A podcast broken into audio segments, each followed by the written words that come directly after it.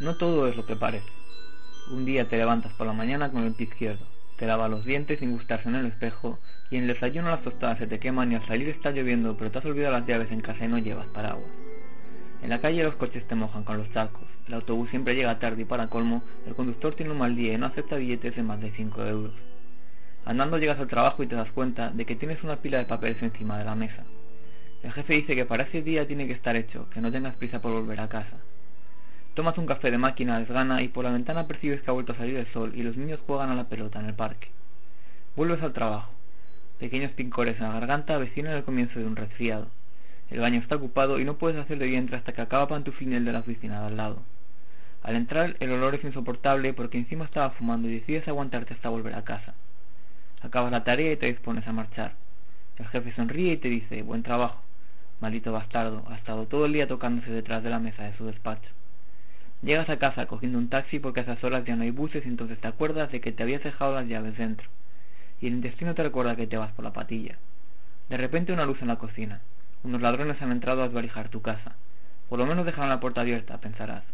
Pero han entrado, haciendo un butrón por una pared de la cochera. Entrarás por allí.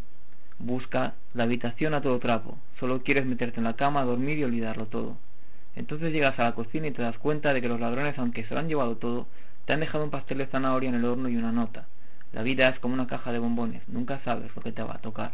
Lo piensas y mientras tanto te desvistes y tumbas en la cama. Enciendes la radio como cada noche y sin querer te quedas absorbido por un relato que te recuerda que después de todo no ha sido un mal día.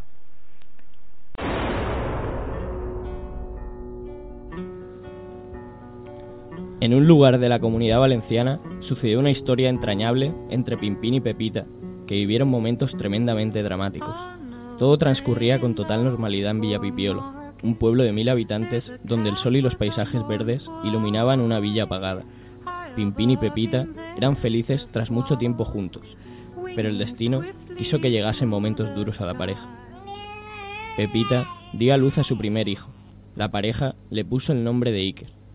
Tras varios días en la incubadora, el médico transmitió a la pareja la peor noticia posible. Señores, el pequeño Iker sufre una malformación en su corazón. ¿Qué? ¿Qué dice usted? No puede ser, no es cierto. Lo siento, señorita, pero es la realidad. En el pueblo no podemos realizar este tipo de intervenciones. Tendrían que ir a Valencia o a Madrid. ¿Cuál sería el coste de la operación? Pues unos 6.000 euros aproximadamente. ¿Tanto? No tenemos tanto dinero. Estamos en una situación extrema y casi no llegamos a fin de mes. Necesitamos ayuda, por favor. De verdad que lo siento, pero aquí no podemos hacer nada por su hijo. Si no se opera antes de un mes, lamentablemente morirá. Los padres de Iker, conmocionados por la noticia, comenzaron a buscar opciones para poder pagar tan cara operación, ya que Pimpín era panadero y Pepita niñera. Entre ambos no llegaban a los 1.500 euros al mes. No me voy a quedar de brazos cruzados. Si hace falta doy la vuelta al mundo para conseguir el dinero necesario para salvar a mi hijo. Haz lo que sea, pero hazlo ya. No hay tiempo. Confío en ti, Pimpín. Ahora voy a demostrar a todo el mundo lo que es capaz de hacer un padre por su hijo.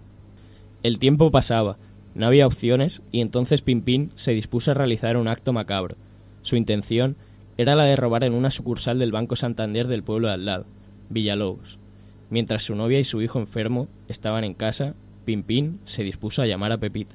Pepita, ya tengo un plan pensado. Cuando yo te diga, ven con el niño a la entrada del pueblo y nos vamos a Valencia inmediatamente. ¿Qué dices? ¿Qué vas a hacer? Ya te lo contaré. Lo importante es conseguir el dinero para pagarle a Iker la operación. Cuando te haga una perdida, ve a la rotonda de al lado de la iglesia y nos vamos. Bueno, lleva mucho cuidado. Todo sea por nuestro hijo, cariño. Pimpín realizó el acto delictivo y consiguió el dinero. Ni un euro más, ni un euro menos. Seis mil euros para pagar la operación de Iker. Arrancó el coche atemorizado y recogió a su pareja y a su hijo. ¿Lo has conseguido? Sí, vámonos ya. Es nuestro momento.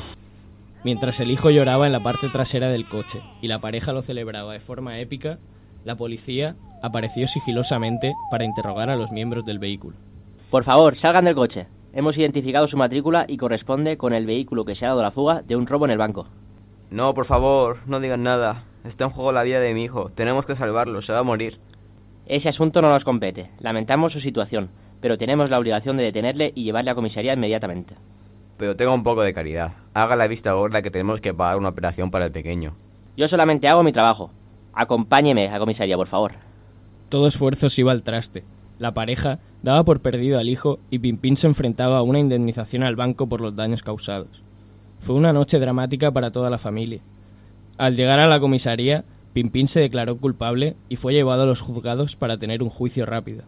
El padre de Iker fue condenado a tres años de prisión, con una fianza para salir en libertad vigilada de 20.000 euros. Pepita fue a ver a su marido a la cárcel. Pimpín, te has jugado ir a la cárcel por tu hijo. No era la mejor solución, pero no te puedo reprochar nada.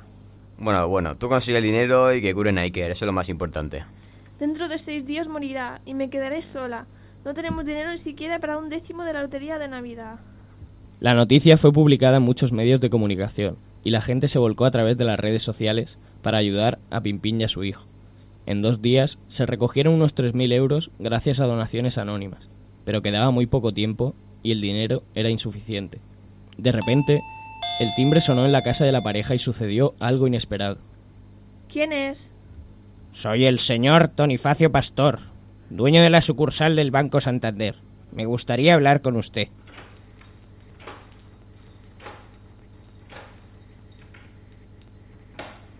Dígame, ¿a qué ha venido a mi casa?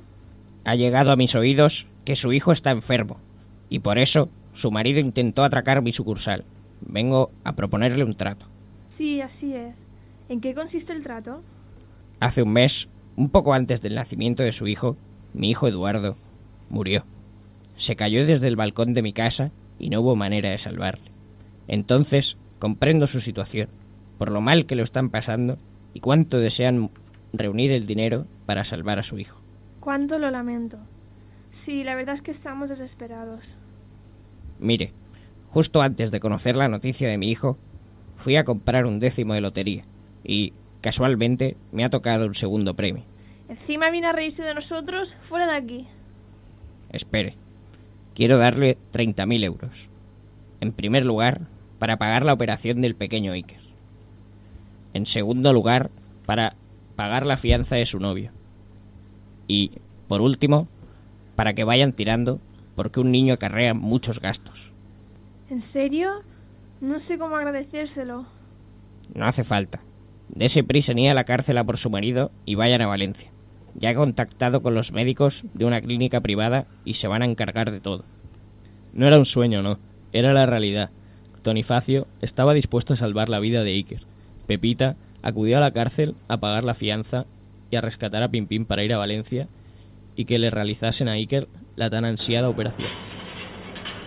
¿Qué haces aquí? Eres libre y nuestro hijo lo será en las próximas horas si todo sale bien. Nos vamos a Valencia. Nos vamos a salvar a Iker. Pimpín empezó a llorar de la emoción y se abrazó emotivamente a su pareja. Sin tiempo para celebraciones, llegaron a Valencia e Iker entró en el hospital para tratarse de su problema cardíaco. La operación fue todo un éxito y la familia regresó a Villa Pipiolo para vivir en paz tras toda la amargura y el sufrimiento del último mes. La familia estuvo eternamente agradecida al banquero Tonifacio y llegaron a ser grandes amigos.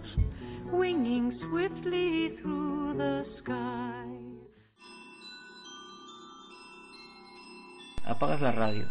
De repente te han entrado ganas de volver a mojarte bajo la lluvia, de salpicarte con los charcos, de hacer un buen trabajo para sentirte realizado, de agradecer a tu jefe la confianza depositada en ti, de hacer de vientre en el baño pese al olor que dejó pantuflina al marcharse. De repente te dan ganas de llamar al del taxi y dar un garbeo por la ciudad mojada. Te levantas y entonces recuerdas que tienes un papel que han hecho para ti y la nota. Sonríes. Tal vez sea verdad esa expresión que dijo una vez Forrest Gump, que la vida sea realmente como una caja de bombones y no merezca la pena pararse e intentar tratar de controlarlo todo. Esa noche saldrás a la calle por el botón de la cochera y darás el paseo andando. El coche va demasiado rápido para permitir percatarse de los detalles que hacen dulces los bombones.